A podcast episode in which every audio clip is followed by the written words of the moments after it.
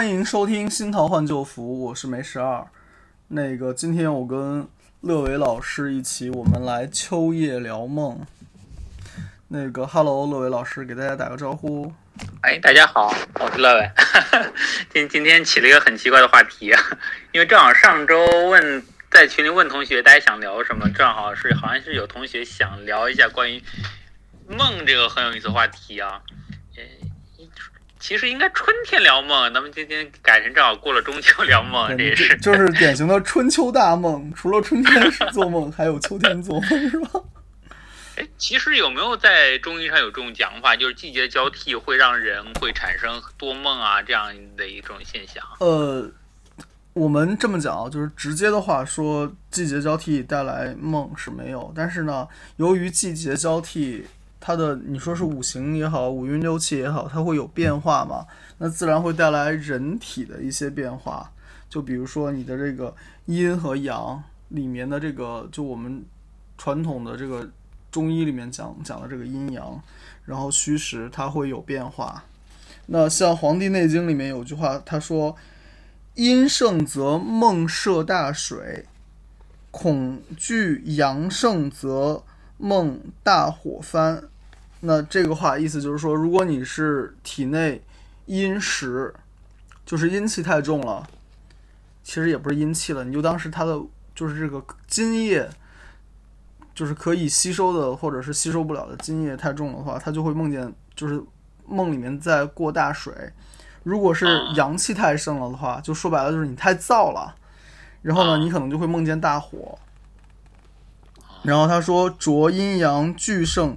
则梦相杀，就是你阴时阳时同时都有，或者是说你体内阴气阳阳气儿同时重的话，那你可能就是会梦见这种相相克相杀的事情。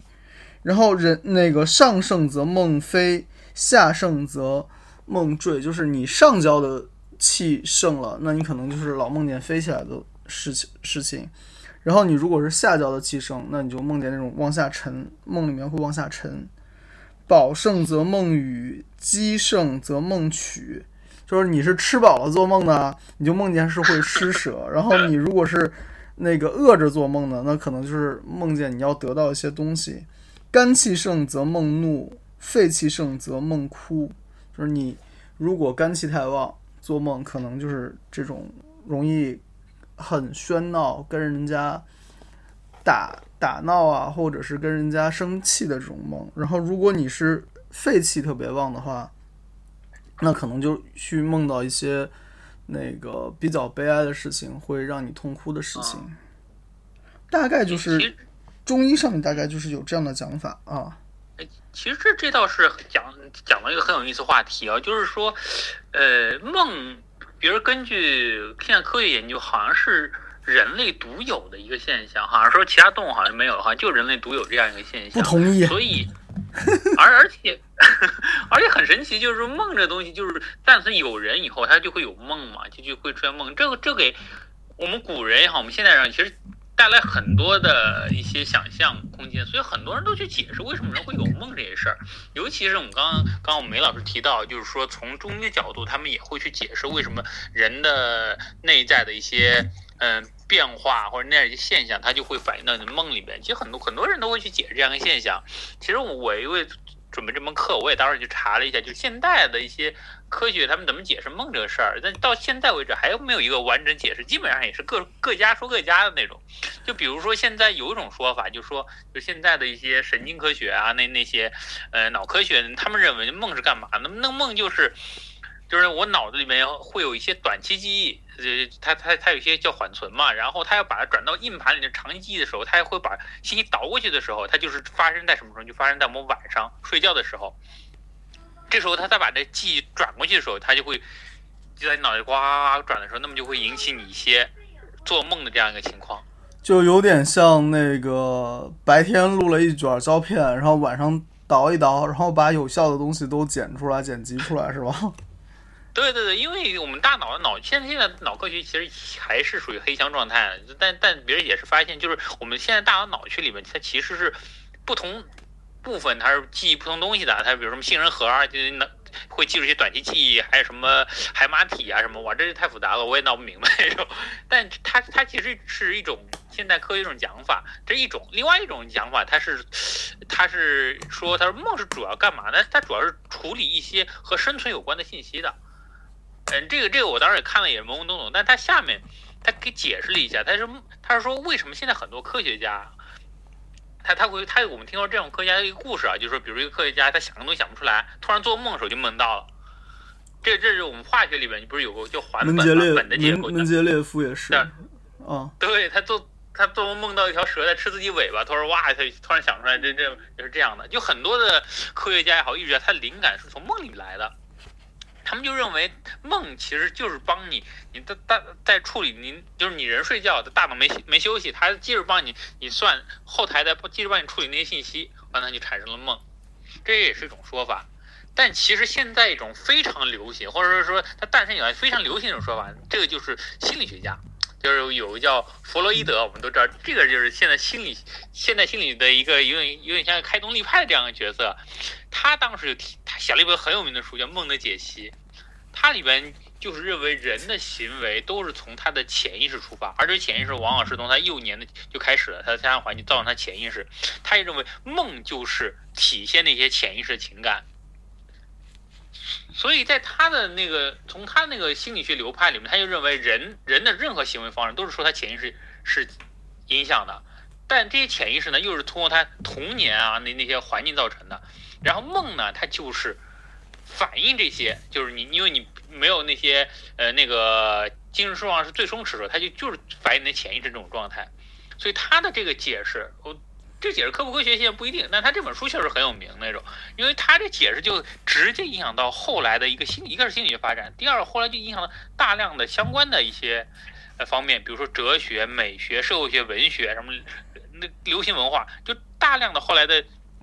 一些那个这样的一些元素都用了这样一个主题那种，比如说我在，我给大家放两幅画那种，我在这里边，比如说后来在艺术界，它有一个叫超现实主义吧，是一个超现实，它里面就经常会以梦境为一个主要的一个描绘方法。比如说我现在给大家放的一一张画是亨利卢梭的一那幅画叫《梦》，它的描绘就是月夜底下。一个光照过来，在一个像原始森林一样的状态里边，有有一个一有一个女，有个有个有个裸女，那个据说那个裸女是他的初初恋初恋那种，然后里面有一些猫啊，呃，有狮子啊，这样一个很神奇的画面，看上去就很很很很像童话那种感觉。就是就是一片大树林，然后那个灌木丛也好，荆棘林也好，里面还长着各种颜色的，你说是荷花不是荷花，你说是金莲不是金莲。然后上面还有果子，果子这种结在树上，果子后面还有小鸟，然后里面还藏着个黑人，我看了半天才看出来那是个黑人。对对，他在那吹吹吹吹吹吹笛子那种。这这是他的一幅画，还有一幅画我也放在，也是他和他的画，叫《睡梦中的吉普赛人》。一那那个是更像一幅梦境，就是很安静的一个画面，然后一个月亮照下来，就是有一个吉普赛。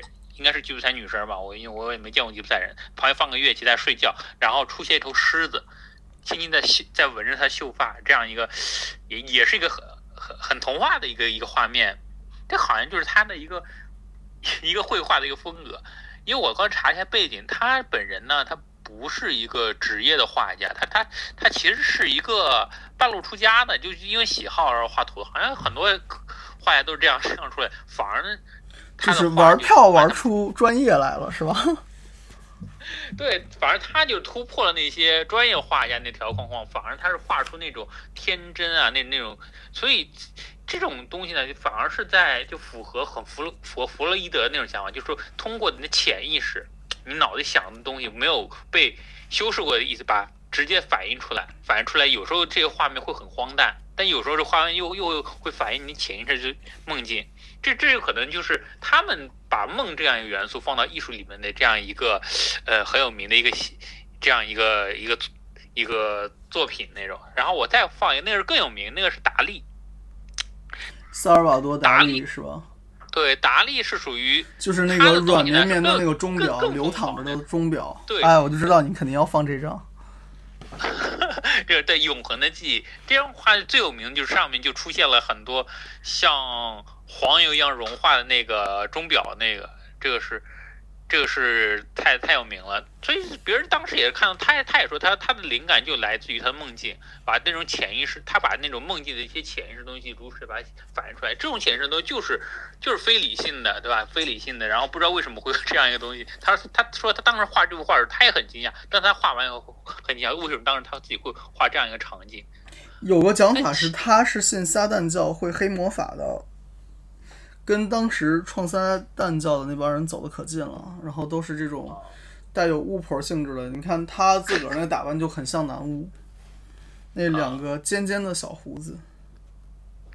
对，所以就是说，大家也可以看到，就是说，当时弗洛伊德对梦的，他对梦的这样一个一个解解读，他其实引入出了这样一个潜意识这样一个概念，就一一下就整个就刺激了很多的这样一个门类。不，不管这钱是真的假的那种，或者是因为心理学现在对弗洛伊德的很多原，呃，很多的那个原理呢，他他的很多理论现在也不太认可那种。但这这就是当时，因为他就是影影响出来一些艺术流派，这也这也能看到我们中西方的一些差别啊。其实我们中国人对，如果我们中国人以梦为主题的话，他其其实会。很含蓄，对吧？很唯美那种，但西方人他 就弄得其实有有点荒诞，或有有有有有点非理性啊。这这可能是东西方人对梦这样一个主题的有些概念的不不太认不太一样的地方。然后这是这是，然后给大家放放一张海报。这张海报呢，其实是前几年一一个很有名的电影，大家。应该都看过这个电影，就叫做《盗梦空间》，就那个梦中梦、清醒梦的那个。对对对对，《盗梦空间》也是诺兰导演的一个很很有名的一个片子，当时票房也特别好，因为然后选男主角选特别好嘛，小李子，小李子演那个故事就是，其实就是讲了一个人的。人在潜意识里边的这样一个故事，他他用的原理就这样一个原理。他当时讲那个故事，就是说小李子扮演的一个人，他他是有点像一个，他是个造梦师。他当时在整个故事，他要完成一个任务。这个任务任务呢，就是说他要在一个，在一个富二代的脑子里边，去让他接受个概念。这概念什么概念？就是说他让他放弃他老爸的那个公司。因为他老爸是个能源公司嘛，他接个接了一单活儿，就让他放弃。为了让他放弃呢，他就是不停的在他的大脑里面去植入这样一个潜潜潜意识，你给他植入一个一个潜意识这样一个暗号，就是说你老爸一开始是给，就是说你老爸不喜欢你，但不喜欢你的原因呢，是因为他不想让你成成为他自己，就希望他以后呢自己能够就说白了去梦里面忽悠人家，通过梦来催眠人家。哦，他在梦里面就不断的给他就是植入这样潜意识，一层梦、两层梦、三层这样潜意识，最后等那个富二代醒了以后，他就真的就觉得，哎呀，我不应该继承我老爸的公司，应该把它解散掉，而我自己应该是自己去创业，这样一个这样一个结局。这也是很有意思的故事，而且它里边还有很很奇特一点呢，他当时为了做。一个梦境特效，当时是做了很多什么城市翻转啊、城市折叠啊这样一个空间。当时这个也特特别的，对当时的我们来看也是画面特别震撼啊。但其实我我我梦里面好像我是觉得好像没有那么具象，我不知道大家是有没有这么具象的一个什么城市场景。但但当时看的电影是非非常震撼，这也是基于当时就西方人通过梦的解析这样一个理论，然后做的对于梦这样一个解读。然后这个，但我们还是回过来，我们说我们传统人对一个梦的理解啊。我我先，因为我为了解释这个事儿呢，我是特别去找了，因为我我有个特点，就是喜欢从我们的文化语言上去找，找找这个线索。其实我找到了一个梦的字，这个字的繁写体是草字头，底下底下一个四，然后一个一个薛宝盖，然后在底下一个西，但这个字。但这个字呢，它其实，在甲骨文里面，它我们回到甲骨文里边，它其实是长这样的。我放在群里，不知道大家有没有看到，是一，如果把这个字呢横过来看，我们把这字就是一个人躺在一张床上，对，特别像一张床。但但我们古代不一定有床，但我们想我们古代即使没床，炕啊什么的，反正都反正躺躺的像桌子一样这样一个东西上。然后呢，它有个很大特点，就是它上面是画了一个人。但这个人有很大一个特点，他就真的是大眼睛，还画两个大睫毛，我不知道大家有没有看见那只眼睛。所以为什么那个是曹泽底下一个四，那个四应该就是个木，眼睛的木字那种。所以这个字当当时就是体体现了我们我们先民先民对梦这个字的一个理解，他就认为梦是怎么回事？梦就是人睡着了以后，但还是对周围的环境啊，他会有一个感知，所以他的眼睛是睁着的，还有几个大大眼睫毛那种，所以这个就是，而而且古人是认为，就说人这个这样的状态是不是说明？人即使睡着了以后，他还有一个其另外一个意识正在觉醒，所以由由此啊，就诞生了人，就中国人有一个魂魄这样的概念，所以他们就认为魂魄其实就是联系人和肉体的关系，然后它就是产生梦的一个很主要的根源。所以在整个的，因为梦这个字出现特别早，我我也查一个，因为甲骨文就出现梦嘛，就是因为在现在的我们现在从很多地方出土的那个甲骨文里面就找到了关于梦的一个卜辞。就比如说我在群里，我给大家放一下。比如说，嗯，在我们现在有一片卜辞是商王武丁，武商王武丁也是很有名的一个一个一个商王。因为商王武丁他他有媳妇儿叫妇好，对吧？特特能打仗那个，我们以前也聊过这个人，特能打仗一个一个媳妇儿。他当时有一片卜辞，就叫做叫王王梦白牛啊，他那个卜辞叫王梦白牛。王做做到一个白牛，然后就就问我是这个是是是是是福是祸，是不是灾害呢？这这是他当时的一篇卜辞。另外呢，我们当还找另外一个卜辞，那个卜辞更有意思，叫多多鬼梦卜谷这样一个卜辞。那个卜辞呢，它里面就提到，就是说他多次就梦到在在梦里梦梦到了鬼怪。哟，他他他就问，他是这样问到这样的状况，会是不是会对我的一个语言能力啊、语言功能啊，会有会有障碍那种？就就说就他就认为，如果多次梦到这样一个不吉的现象，其实是不是说明我身体就会有问题啊？这也是一个很有意思的一个中国传统，我把这个也放在群大家看的两篇卜辞。然后到周代，其实我们就更有。大家就可能知道更多了，就到周代的话，其实整个朝廷就专门就设立了那种占梦的官啊，都专门帮你补梦的。他当时，所以后来我们现在留留下了一本解解梦的一个教材，叫《周周公解梦》。周公解梦，其实 周公解梦也是他他他其实不是真不是周公写的，因为周他这周公是周公旦，就是主王的弟弟，但。确实，在周朝的时候，已经出现了这样一个能够帮你解梦的这样一个官员。他当时呢，他们在周礼的春宫春官这样一个篇章里就提到，人大概分六种梦。一第一种梦叫正梦，正梦就是说就平平安安的正正常的梦，就对你没有什么什么影响，叫正梦。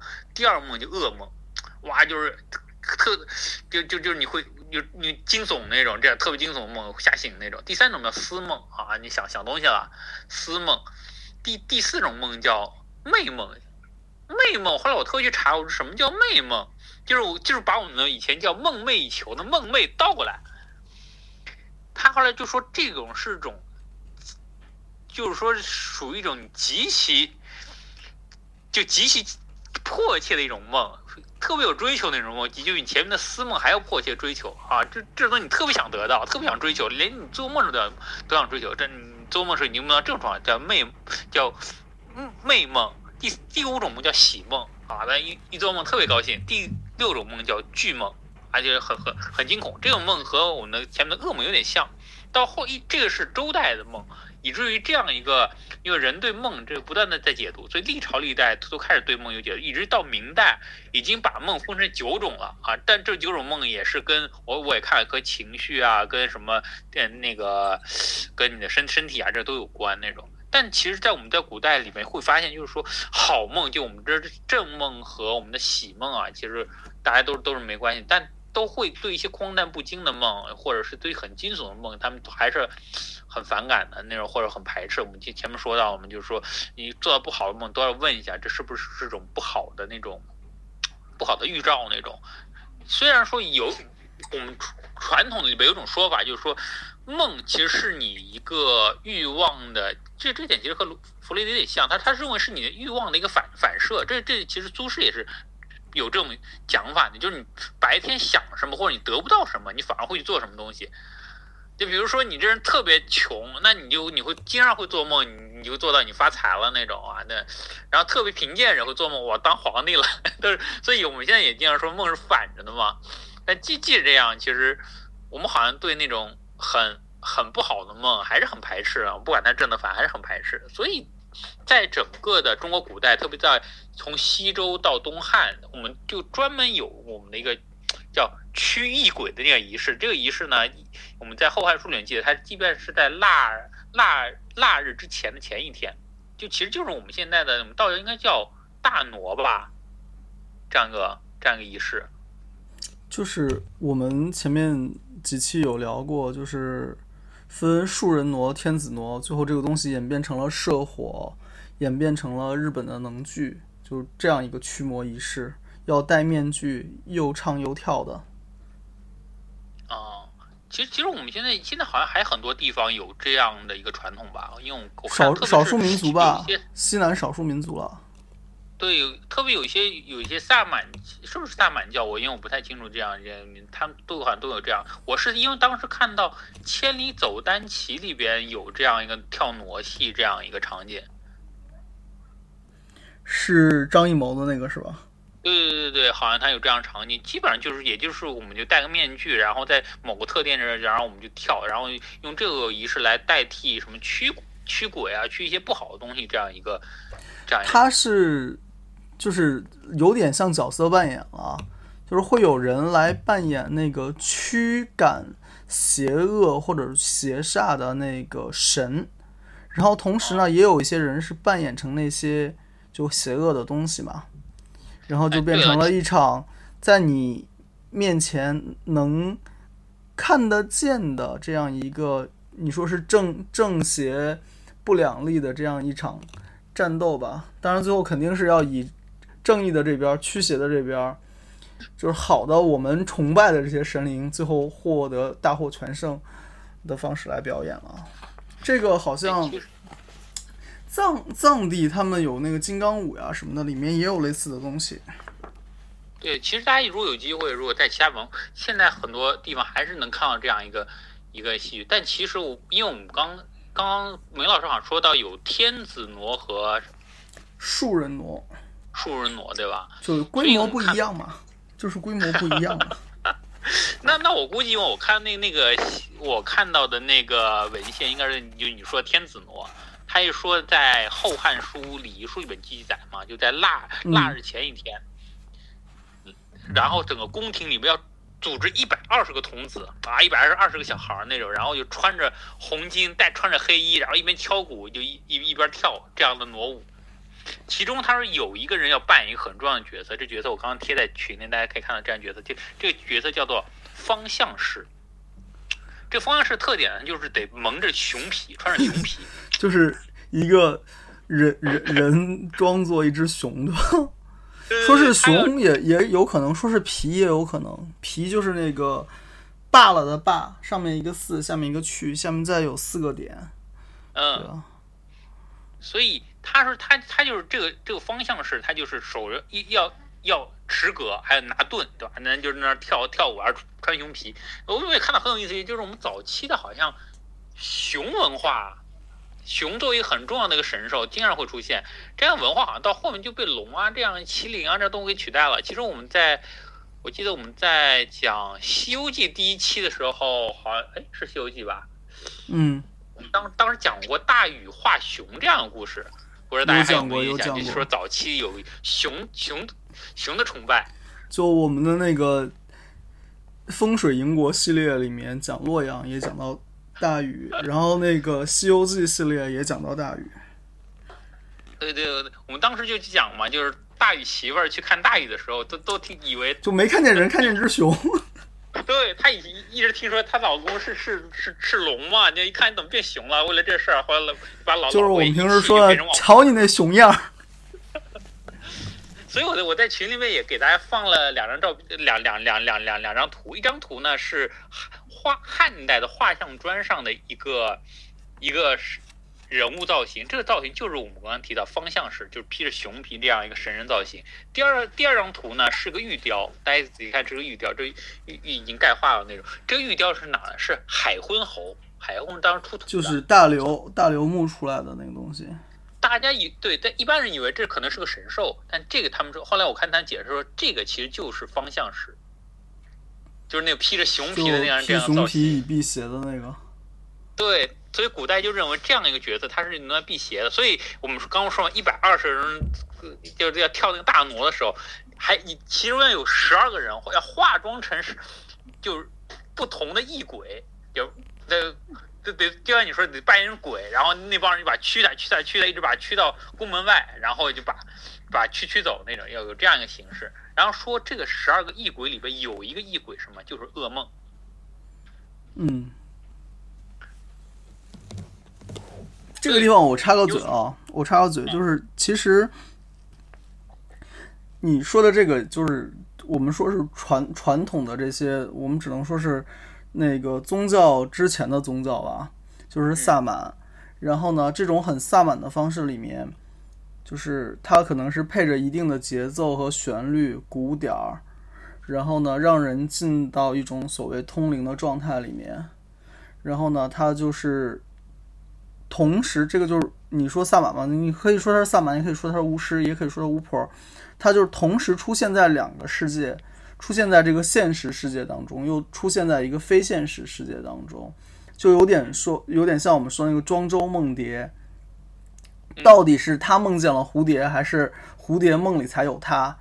就处于一个你没有方法确，就是他其实是在一种精神状态是没有方法确定哪边是真实的状态，而我们其实最常见的没法确定哪边是真实的状态，就是梦呀，对吧？对多数情况下你是不知道自己在做梦的。然后，那在萨满的体系里面，可能就是就有这种所谓在梦的世界里面，你等于是到了另外一个世界，你在另外一个世界跟一些其他在现实世界中不存在的东西去沟通，然后拿到一些信息或者拿到一些提示啊或者什么东西的。确实，就是说，我还觉得梦这事儿就特别神奇，因为。我们刚刚其实从医学上一种解释，第二呢，就是说人人本身对梦的一个解释也也是就久有不言，他会从自己的生活处境，或或或者是从自己的理解，或者是自己对宗教的一些理解，然后去解释梦这样一个事儿。而且还是一点，就是说人们对好的梦一一般都不排斥，往往就是说，但也人也是希望就别老做一些不吉利的梦。我我说几个古时候人做梦。做大了的事儿，好吧。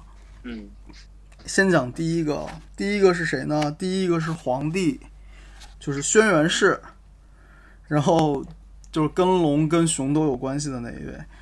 他是号称是说白天睡觉，结果呢梦到了华胥氏之国，就是华胥国。然后梦到了华胥国之后呢，他就觉悟了。后来天下大治，竟如华胥氏之国，就是他梦见了那个华华胥氏的国是怎么样子的。后来他就把他统治的部落也好，统治的中国也好，就是按那个方式去建立。换句话说，他梦见的政治架构，他用在了现实里面，最后有了他的这个皇帝的国。哦。然后还有一个好玩的就是孔子，孔子少时志欲行周公之道。故常梦之，就是说孔子年轻的时候总是能梦见周公的，因为他以周公为榜样，为他的 idol，然后他的 idol 呢就在梦里给他一些指引。结果他到老的时候，他就叹息，他说：“哎呀，今天是现在我真的是衰衰衰落也好，衰退也好，非常非常衰。反正因为什么呢？因为我已经很久没有再梦到过周公，也没有在梦里有周公给他一些指引了。”就说说，所以所以其实，包包括我们说自古代，其实还还有一些很有意思的梦。你比如说周文王，嗯，他当时做梦梦的时候，梦到一只飞熊。啊，这个熊太有名了。对，后来后来后来他就知道会就是有会有一个圣贤来帮他。这后来这个他去找这只梦里这只飞熊，这个飞熊后来谁呢？就是我们的姜子牙。姜子牙，姜太公。所以我说又又又出现一只熊，或者还是会飞的熊那种。所以但凡古时候人好像遇到熊，好像都不会是太差的，都是遇到强力的助手了。嗯，包括包括很多很多那个我们还有很多。后面后世小说里面，我们有有些也可以文学里面也会提，经常经常以梦为一个很重要的线索。这最有名的就《红楼梦》嘛，对吧？还有我们的《牡丹亭》啊这样的故事，都会有这样一个很有意思这样的一些以梦为线索的这样一个展开。其实，在那个我们刚刚又提到，就是说在中国古代里面，我我们现在好像很有名啊，就是说我们现在提到，就是有些是有些动物是靠吃吃梦为那个为生的。我们今天现知道一种动物叫貘，貘哦，就是呃，应该就是应该反犬旁一个那个莫须有的莫嘛，对吧？对，它还不是反犬旁，它是豹子那个旁，我我我那那边哦，但这样一个豹子的左半边，然后右边加一个貘，是吧？对，就这样的动物，一般认为这样的动物是叫食梦魔嘛，它是可以吃梦的那种，吃吃不好的梦。但我后来发。查了一下，就发现对于食梦魔的这样一个说法，其实是出现的很晚，是一九零二年的时候，一个日本的一个作家，他写一个故事，里面就写到了他做了个梦，然后说他他从梦中清醒，然后看旁边有一只魔，然后把他的梦给吃掉了。这还不是我我我们一直以为这好像是个本土的神兽，但它其实不是。好的。其实我们。对我们本土神兽里面，它其实我们刚刚说在傩戏里面，它有有一个动物，它它有个神兽叫什么？叫它叫伯奇。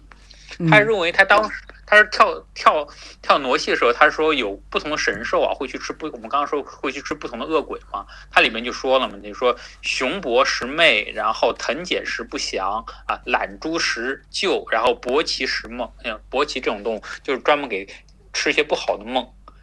但魔这种东西一。我们有没有呢？后来我也查了一下，还真查到，就是魔这动物，我们古代还真有，《说文解字》里面就提到有魔，就长个大象鼻子是吧？不是，你你你听他的原话啊，咱们咱咱咱咱咱听听你啊，咱们猜猜这是个什么动物动物啊？嗯，它魔，似熊而黄黑色，出蜀中。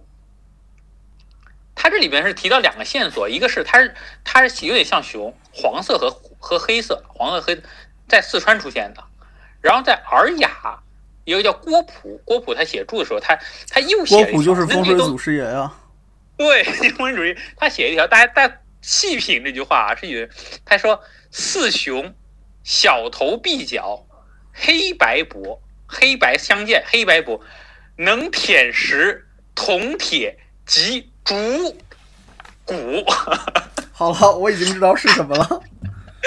就感情前面说的那个黄黄黑色，是因为洗澡洗的少。对，对他他他猜啊，咱们就他猜啊，就是在四川有种动物黑白相 间，没事就就吃铁或者吃竹子。大家想想，这是它这种动物叫魔，就是熊猫呀，对吧？洗澡洗的早，洗澡洗的少嘛，就是。黄颜色的洗澡洗的多嘛，就是黑白相间。所以他就在唐唐代，他认为这魔就是 我们说熊猫，可能可能和驱邪治病有关，所以经常他是拿魔的皮啊去做垫子或者寝具，用来驱病。他们好奢侈啊，这个是国宝啊。反正那时候不知道它是国宝，知道它神兽。说据说那是白居易那时候头疼，头头中风，嗯，有点和曹曹操一样，他其实基本上就是用用这个办法治好的。为弄弄张熊猫皮做一做是吧？太好了。对，现现在我们是没这胆子敢这么做。我说拿着头治好，头也保不住了那种。这这是很有意思。其实我们说查 查的古古典文献，就我们说一熊猫这动物。别看现在才知道叫熊猫，其实，在古代我们就它可能有不同的、不同的那个不同的用法是吧？不同的打开方式。对我们当时，我们当时说嘛，就是说，哎，我们在在在讲和这没关，但和熊猫有关的。当时是讲那个蚩尤和黄帝大战。黄帝大战的时候，蚩尤当时骑的坐骑就叫石铁兽。就就是蚩尤是骑着熊猫来的是吧？对，别考试，蚩尤当时骑的就是熊猫。据说熊猫一天大概能走五百米，估计这个估计蚩尤就是因为这个时候打被打败的。对，这说明蚩尤是主将嘛，就是主将基本上不出自己的老鹰，对吧？所以五百米就够使了。基本上死在机动力上面。同同时呢，还还有一个就是说，我们我们当时也在查嘛，说貔貅嘛，说据说貔貅的原因好像也是熊猫，这也是这都是些冷知识，大家有兴趣大家也可以下次我们挖挖掘一下，是吧？对，但其实我们说嘛，其实关我看跟我然后我拉回来，就关于梦这个主题，我们我们说我们西方人会拿梦作为一个艺术的一个主题，可能是在什么后现代，嗯，就是说后现代就是出了梦解析以后，其实在我们中国这真不是事儿那种。我就说嘛，中国古代有这样的主题太多了，就比如说我们在我们我们每我们读书的时候都要背的，就李白的一个叫“梦游天母应留别”。对他就就讲的就是他做梦嘛，突然梦到对吧？这哇，突然是的，就是当了公务员的那种，他去天上当公务员这样一个故事。然后里边还有里边还有很很著名几句话嘛：“忽魂既已魄动嘛，恍惊起而长嗟的，唯觉是之枕席，是向来之烟霞啊。”这就是做梦梦醒，突然做个梦梦醒的那种。然后还有就是说我比较喜欢的就是说像苏轼，他写他。追他妻子，他亡妻的那那首诗嘛，就江城子那种。千里孤坟，无处话凄凉。对，这个这里边鬓如霜什么的那个。对他这里边有有有一句话，就说他是叫十年生死两茫茫嘛，妻子已经死了十年了。他里边就他里面讲就是夜来幽梦忽还乡，做梦梦到回去了那种。小轩窗正梳妆，他老婆还是当年的样子那种。相顾无言，只唯有泪千行。哇，这。太感人了，那种这就是做梦到亡妻啊。除此之外，就是在南宋还有像陆游啊、辛弃疾啊，他经常会做梦梦到能复国这样一个故事也特别多。然后呢，再再讲再讲一，我在这里再讲一两个特别好玩的事儿，就是这里边有一个就是叫江淹的人，江淹的人他当时就是以前他小时候特别有名那种，他他就他有名就是因为。梦到一个神人送他一支笔，五色笔，哇，然后就特别的，你醒了以后就特别思如泉涌，特别文学文采特别好。然后到了晚年，突然他梦到了一个人，我们前面提到人那郭璞，风水祖师爷，然后跟他说嘛，他说你我我借你的笔，你该还我了。然后他就把那支笔还给你，然后这个人他他发现醒了以后就再也写不出东西了。这就是我们的江郎才尽的故事。我讲两个故事吧，好吧。那个，咱们接着你刚才李白的那个话题讲。李白其实是，就是跟梦还有蛮多相关的事情。就先从李白出生来说，就是号称李白字太白，出生的时候呢，是他母亲先梦到长庚星入怀，就是太白金星，金星入到他的母亲的肚子里了。然后就生下来了，生下来之后呢，就给他起名叫李白，字太白。太白其实就是金星嘛，然后长庚就是金星啊。说长庚星入入梦，所以给他起的这个名字。而且按现在中国人的讲法，就是李白据说是太白金星的某一次转世，或者是某一次下凡吧。然后呢，李白还有一个更有名的。故事后来都是成语，叫妙笔生花，这个听说过吧？就说李白有一次做梦，梦见他自己的那个笔上面啊，就是那个竹子后来开花了，然后自那个之后，他才就像你说的一样的，跟那个江郎类似，就思如泉涌，然后文采一下子就上一个大台阶。我们古人还有个玩法，就是说。那个解梦用测字的思路来来玩儿，然后举两个例子啊，就是沛公，知道是谁吗？啊，刘邦。刘邦，对，没错。刘邦那个得天下之前呢，他是做过一个梦的，梦到他在干嘛呢？梦里面他就是他还是亭长的时候，他在梦里面在追一只羊。就那个羊在前面跑，他在后面追，后来被他追上了，然后他把那个羊的两个犄角，这还是个山羊看样子，把犄角给拔下来了。然后拔犄角的时候呢，那个羊的尾巴也掉下来了。然后后来就人给他解说，你你看那个羊字儿嘛，就是上面两个点，下面一个王，然后那一笔出头就是个羊嘛。然后你你把脚拔掉，然后你把尾巴去掉，中间就剩一个王王字儿了。然后后来果然为汉王，就是一个应验。这个其实就是一个很典型的测字来解梦了。啊，嗯对，然后呢，刘邦是这样，刘邦的手下大臣也是这样，就是韩信。韩信呢，最有名的是那个漂母嘛，给他吃饭，记得吧？然后那个时候呢，他就干嘛呢？就在河边钓钓鱼、睡睡觉。结果有一天呢，忽然梦见那个武曲星坠落在自己身上了，然后结果他后来就果然成了大将军，拜大将军之后，后来又成了三齐贤王。就齐国不是被他给灭了吗？等于是他就占了齐国地方，然后一下子就变人上人了。这都算是梦里面给的应应验和预兆吧。然后还有一个好玩的是谁呢？是说有个叫方林，然后呢，方林这个人呢，他是梦见梦里面有一个鬼在玩一个斗，斗就是以前盛米用的那个东西。然后呢，他醒过来呢，就在想，哎，这个是什么意思呢？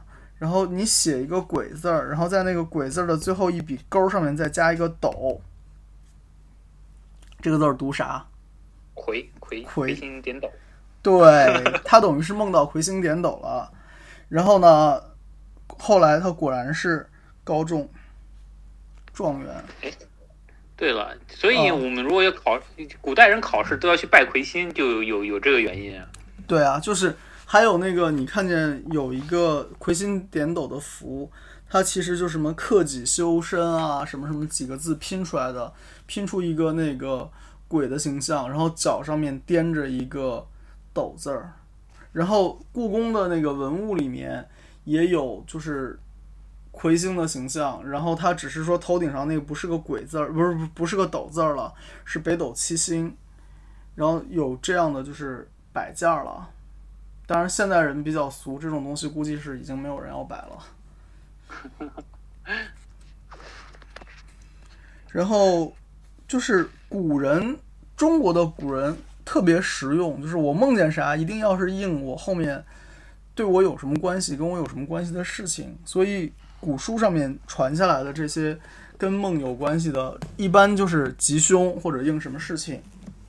而梦这个事儿呢，不光中国人会解，埃及人也解，然后甚至埃及人找犹太人解。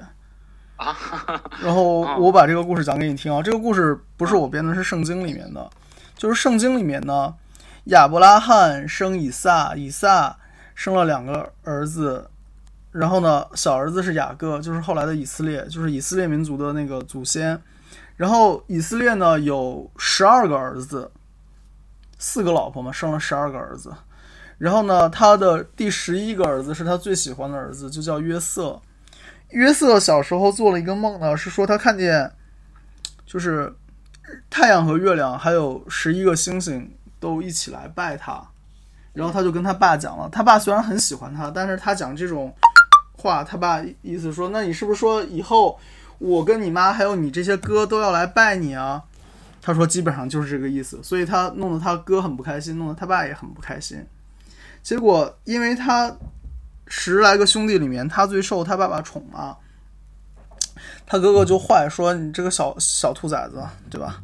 然后就把他出去放羊的时候，把他给扔到那种干的那种坑里面了。哦，然后呢，又把他的衣服，就是约瑟他爸给他的衣服是彩衣，就是特别漂亮、特别华丽的衣服。然后呢，扯破沾上羊血，拎回家，就跟他爸讲说：“完了，我弟今天去放羊被狼吃了。”然后那个雅各就很伤心嘛，但其实没被狼吃了，只是被他哥哥给扔坑里面了。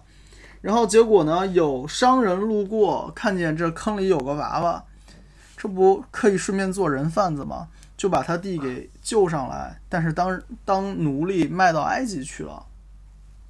嗯，然后他被卖到埃及呢，就我也不知道他怎么哦，想起来了，他前面就是给一个那个商人等于买去做管家，就觉得这个小童子比较聪明伶俐，然后呢帮我打理家里面事务。结果他主母引诱他，然后就是以下，请想一下那个潘金莲的剧情。结果呢，他不从，你知道吧？然后他主母就很怒，就说：“你你不跟我苟且，那我就非要说说成就是你想跟我苟且。”然后我去倒打一耙，结果就把这个这个诬陷他了，他的主母诬陷他。然后呢，那他他的主子就肯定不干了呀，那他主子就把他给告了，然后他就被下到监狱里面了。结果下到监狱里面，刚好碰见个事儿，是埃及的国王法老，然后呢被手下下毒，然后下毒这件事儿嘛，肯定是从身边人查起，有一个是酒政，有一个是善长，就是有一个是管法老的饮品的人，还有一个呢是管法老的膳食的人，就这两个人同被下在监狱里了。然后结果后来这两个人都做梦，然后呢，约瑟就给他俩解梦。九正的梦好像是说是一棵树上长出三个新的枝条，然后枝条上又有果子呀什么的。然后呢，那个九正梦见他把果子摘下来，又塞到那个葡萄，估计是葡萄之类的东西，然后摘下来放到那个法老的杯子里面拿给法老喝。然后约瑟就说：“那你这个梦意味着未来啊。”你可能会还回到皇帝那个法老身边去，而且是无罪释放，官复原职。然后他说：“如果你真的后面应验了的话，那求你记得我给你解过这个梦，然后你到时候呢一定记得拉兄弟一把，把我从监狱里面也给整出去。”结果后来果然如他所说的，那个法老。释放了这个九正，然后但是九正没想起来的，然后结果后来法老又做梦，梦到什么了呢？梦到有七只很肥硕的母牛，长得特别好，然后呢又有七只特别瘦弱丑陋的母牛，把这七只肥的牛给吃了。估计那个场面应该蛮血腥的，这个梦里面，不然他也不会急着找人去给他解梦。然后结果呢，就找人解梦了。那个解梦解来解去，这谁解的都不合那个法老心意。结果那个九正就把约瑟想起来了，然后约瑟就去给法老解梦，说这前面的七只牛呢是七个丰年，就庄稼会大熟，然后呢后面。会有七个荒年，七个荒年的话呢，那就是有多少以前吃的就都霍霍干净了。然后法老一听说，哦，如果这样的话，那我们是不是应该前面七年要攒粮食呢？他说正是如此。然后结果法老就重用他，他帮法老等于是屯田吧，就是前面七年能收的谷物都收进仓。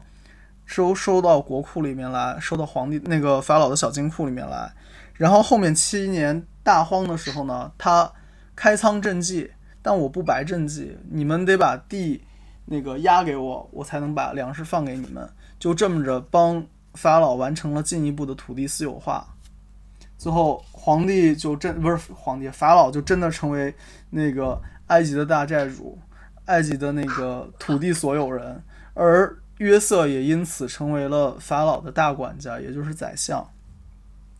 后来，因为这七年的那个灾情，他的兄弟们还有他的父亲，在那个老家都没得吃，就跑到埃及来借粮食。结果他看见他哥哥们了，然后呢，又看见还有一个最小的那个是他之前还没出生的弟弟吧，然后。没直接相认，就把他弟弟给扣下了，让他哥哥们去把他爸接过来，才肯给他们放粮。于是就这么的，那个约瑟一家就就回去接人，然后再搬来，就整个家族都搬到埃及去住了，然后他们才父子相认。然然后我就我就突然想到，就是说，嗯，约瑟后面有没有穿越到宋朝，然后就变成一个叫王安石的人？就王安石他也是青苗做这事儿吗法也是，就他他青苗法就是跟皇上说嘛，就是说基本上就是说国国家就是平通过一些平抑物价，然后一些这样的种子休耕的方法，然后让荒年和灾年就是能够得能够保证老百姓的收成，特别像。是啊，就就反正这个故事呢，就是圣经里面记载的，就是第一个比较系统的一连串解梦的故事。然后后面还有一个解梦的故事是跟那个尼布甲尼撒有关系，就是巴比伦的国王，当时埃及哦，埃及没跟埃及跟巴比伦打过吗？我不知道，反正犹太是后来被那个。巴比伦占领了，然后呢，他们有一茬叫做巴比伦之囚，方法也很简单，就跟那个丰臣不是丰臣秀吉，跟那个德川家康的那个天天天下大转风类似玩法，就是我把所有的民族呢都不放在他本土本乡，然后呢，这样我就不能就让你们没有方法闹事儿嘛，方便我管理，然后呢，就把好多的。犹太人，也就是以色列人，就都迁去巴比伦了。然后他们其中相貌长得好看的、感觉聪明一点的呢，还进行皇家培训。于是就这样培训出来了一帮就是巴比伦化的以色列人，然后进入他的宫廷做他的官员。然后以里面有一个是以色列的先知叫但以里。然后结果皇帝也是做梦，梦到尼布甲尼撒做梦是梦到了一个。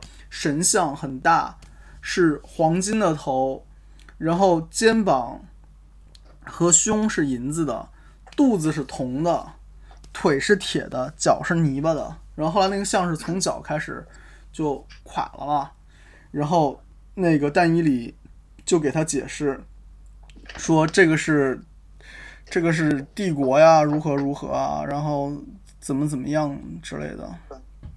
然后后来号称是也是应验了，然后那个反正就是圣经里面这种神叨叨的解梦的故事不少的，所以你看得到，就是所谓作为那个欧洲的这种文明，它的这种文化发源的宗教经典里面，也有大量的这种我们所所谓的解梦啊、神叨叨的东西，而且他们也真的信。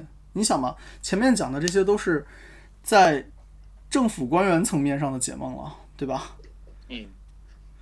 嗯。然后我们这边其实也是这样，因为人人一般一般就是他会出于他的那个本能，他会在认为梦其实就是一一种通灵的，就是说就是给你某种预示这样的一个预兆那种，他往往会有这样一个想法。我。这么讲吧，我们家那个狗啊，我之前不是养过一只牛头梗嘛，然后我们家狗半夜的时候有过，就是肚皮朝上，小腿奔跑，还嗷嗷嗷的叫。肚皮朝上跑啊？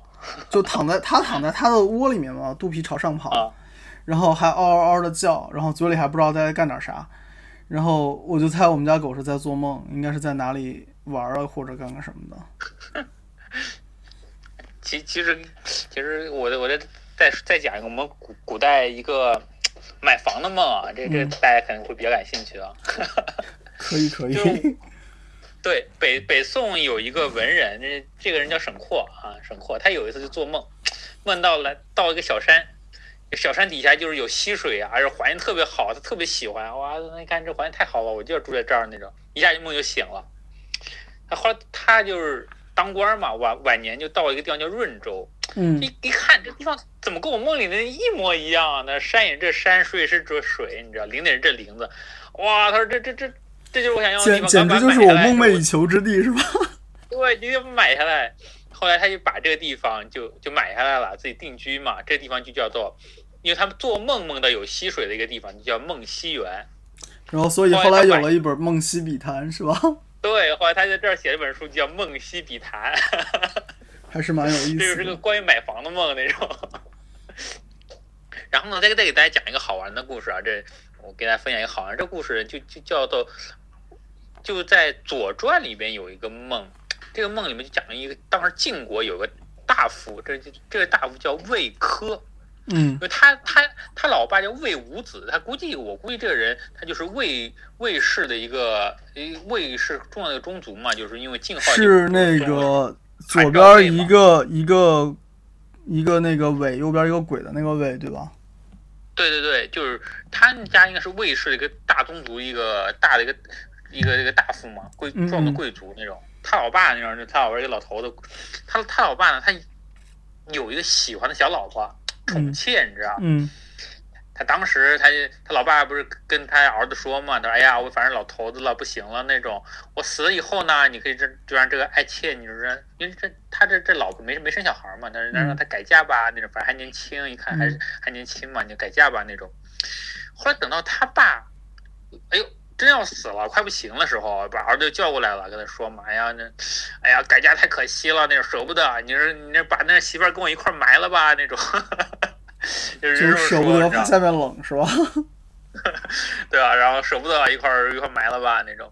后来就等他死以后嘛，那底底下人都是拿着锹什么给给给他埋埋媳妇儿那种，然后他就把底下小人拦住了，他说：“你别别别，你别千万别把这这这他他我这小妈给埋了那。”他说他当时给的理由说什么？他说就是说，因为他当时死的时候神志已经不清了，所以说还是根据他神志清的时候的那个遗嘱来。就说就让他该改嫁改嫁，该就让就他就离开家门了那种。嗯说后来呢，就是秦晋不是我们这秦晋这俩国家没事就老打架嘛那种，对，就突然有一次打架，打仗打仗的时候，正因为他是贵族嘛，贵族当时主要是出兵啊，他当当作为大将出兵，出兵跟对要跟车战嘛。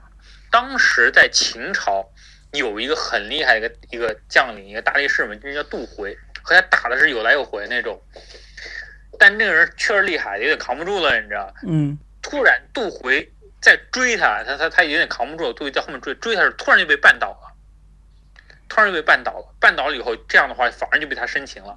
后来就看这这怎么会这样追着追着怎么会突然绊倒啊？就发现他地上的地地上不是有草嘛，草挺高，然后草有些人把草啊打成了结。哎，想着草打成结，就就就就就像个，就有点像我们这平时穿的那个拖鞋上面那那那那那那个绑住了一样，你知道？嗯这走的时候突然被这草草打的结给给绊住了，就就是一一下就给摔摔了一跤那种。摔了一跤以后，那么他就立因此就立了战功嘛。然后他立完战功，当天晚上他做梦，梦到一个老人，这老人就跟他说嘛，他说：“哎呀，他说我我就是把草打结的那个人。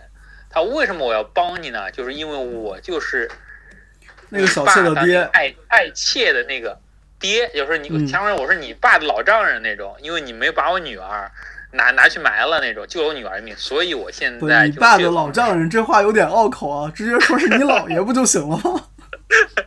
他说，所以我用这个方式来报答你，对吧？所以后来我们在中国现在有个成语叫结草衔环，嗯就就是讲人报恩，结草就是把就是把草打成绳结，就是讲这个故事，就是你做了好事儿，然后就别人用通过这个方式来来救你那种啊，奇怪的知识又增加了。这是一个报恩的梦那种啊。那然后呢，这我我今天大家分享的内容大概是这些吧，因为讲了也差不多快一个小时了。下面你看，我们下面那个大家可互动互互动一下啊。再说一下今天举手发言讲的好的呢，乐老师会派送梅老师画的《知恶梦符》，然后现场观众有两张，然后那个咱群里面还有一张抽奖，所以大家可以开始踊跃举手了。不举手我就点先到不举手我就点名了。那个邀请欧刘同学发言。好，西红柿不加糖要求发言。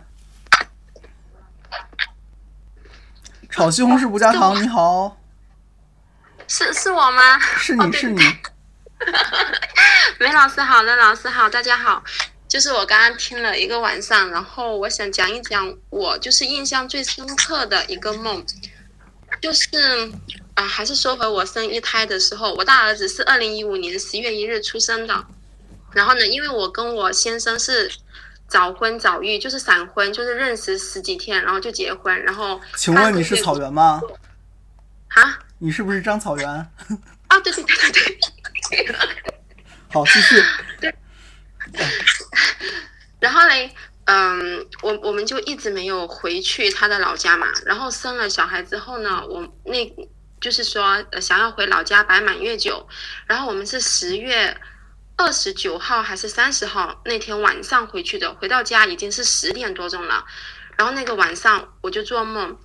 呃，梦到有一个神婆，就是从我们老家的家门口走过。她跟我说：“她说啊，今天、明天是定定的生日，你两年后还会有一个儿子。”然后我就从从这个梦里面醒来，然后醒来了之后，哎，发现是晚上，是做梦。然后我又继续睡着了，接着又做了第二个梦。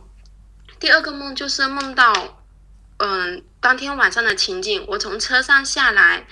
到老家，就是在那院子里停下来，打开车门，看到家门口有一个老爷爷，双手交叉，然后倚靠在门上，穿着绿色的军衣，白绿色的军鞋，然后黑色的裤子，里面还有一件就是毛衣，然后已经脱线了旧的毛衣，然后他就倚在那里，笑盈盈的看着我，他就叫我的名字，他说圆圆，我看到你阿婆了，我跟你阿婆说了。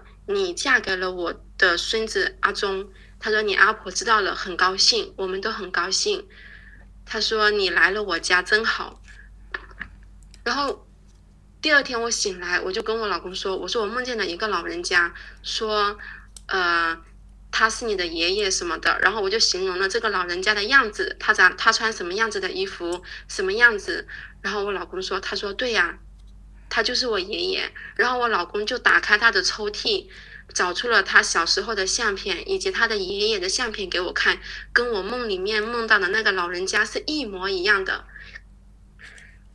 然后那个时候我就真的是有点想哭，因为我我奶奶还在的时候，她是不是很疼我？因为跟我妈处不来嘛，然后也就不太疼我跟我哥。后面我奶奶就是胃癌晚期的时候，就到我们家住，然后是我跟我妈照顾她。去世之后呢，有好长一段时间，我就经常梦见她，就是她去世的一百天之内，我经常梦见她，梦见她来找我，梦见她给我鸡腿吃，梦见她想跟我说话。然后她去世满了一百天，我就做梦，她她跟我说，她说她要走了，就不会经常来找我了。她说让我安安心心的。上学，考个好的高中，考个好的大学，以后嫁个好的老公。后来我就很少再梦见他。有一回，我记得我梦见他，他又来找我，我有点害怕，我就跟他说：“我说奶奶，你不要来找我了。”我说我有点害怕。然后就从那一个开始之后，我就再也没有梦见过我奶奶。后来就到一五年，就是我大儿子满月的那个晚上。然后我就梦到我老公的爷爷这样子跟我说，然后我就当天就哭了，我就觉得啊，好吧，我奶奶知道我嫁人了，嗯，就是 老老辈儿老辈儿对那个晚辈放不下，真的是放不下。对对。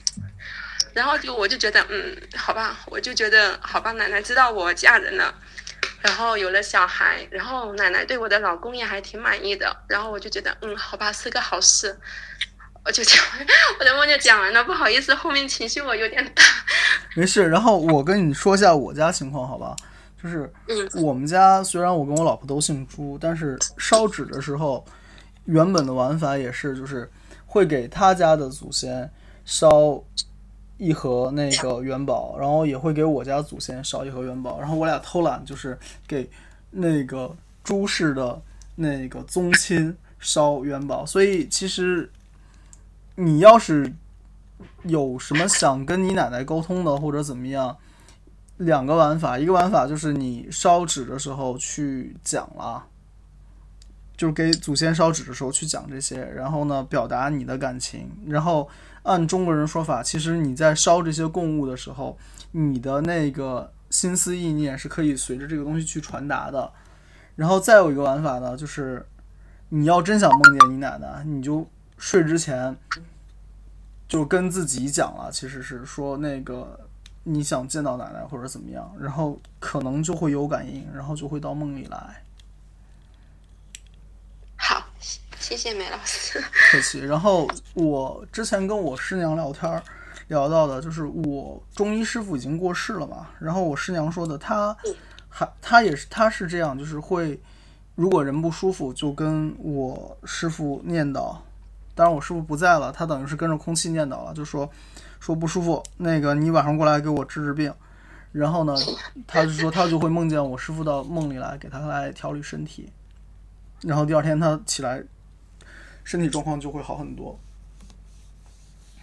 然后我们古时候其实有一些就是医学上面的传承，也是这样，会有就是我们所谓请师，就是请你门派里面的历代祖师来过来帮忙，或者怎么样，然后或者是请药王来帮忙，也是类似的玩法。然后对于多数人来讲，其实请祖先这个是合情合理的事情。就是如果你需要你的祖先来帮忙，那你就你就当然你人家生前你跟他有好的关系，或者生前没有好的关系，那个身后你烧纸跟他有一个好的关系，经常祭祖跟他有一个好关系。就是我还是爱说那话，富人有两件事儿是不会跟别人分享的，第一个叫祭祖，第二个叫做调风水。那祭祖这件事儿很重要，然后你能梦到奶奶，然后也能梦到老公的爷爷，那我觉得祭祖的事情，你们你家那边好像是很盛行这些的，那你就这些正常做就好了，也不要有太多遗憾。嗯，对，就是说回那个梦，就是今年清明，我就是回老家，就是去给我奶奶，就是上香烧坟嘛。嗯，然后我就听我姑姑说，她说她梦见我的奶奶跟她说她什么都没有，很穷什么什么之类的。然后我姑姑就给她烧钱什么的。然后我给我奶奶上香的时候，我就跟我奶奶说，我说呃奶奶你也可以来找找我，如果你没有或者有什么需要帮忙的，你也可以来找找我，我会帮你做到的。这是今年清明我跟我奶奶说的话。嗯。但是我还是一直没有梦到我奶奶。是吧？他不想麻烦你呗，那你就自己主动呗。然后，而且这个里面有个讲法是什么呢？就是说，你说我们活人在世上对什么东西执念最大？钱不，知道。钱。我们活在世上最大执念其实是在钱上面，对不对？有多少人是求发财的，又又有多少人是求健康的呢？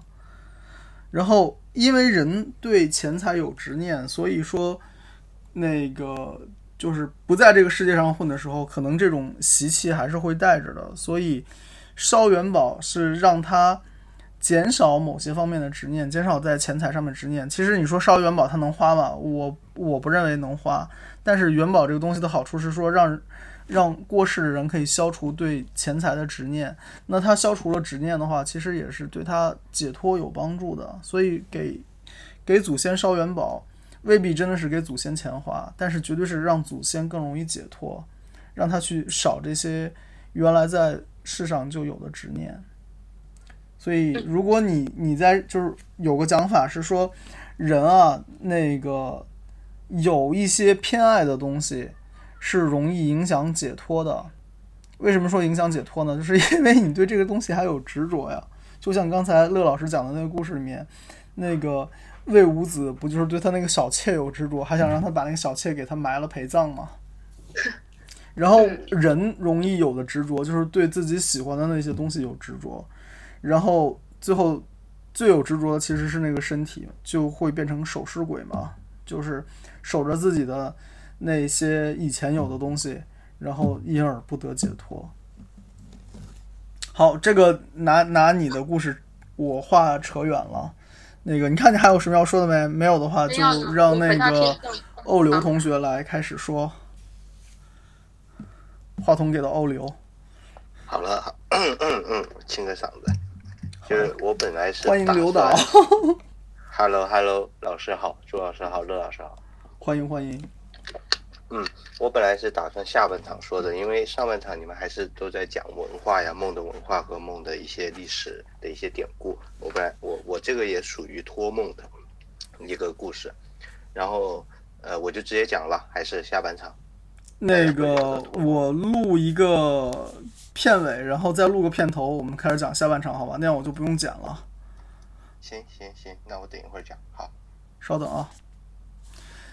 那个我们上半场就先告一段落，感谢大家收听《新桃换旧符》，然后我们下半场更精彩啊，要有有那个刘导和悟空讲托梦的故事，欢迎收听《新桃换旧符》，请大家持续关注，然后还可以加我们的群。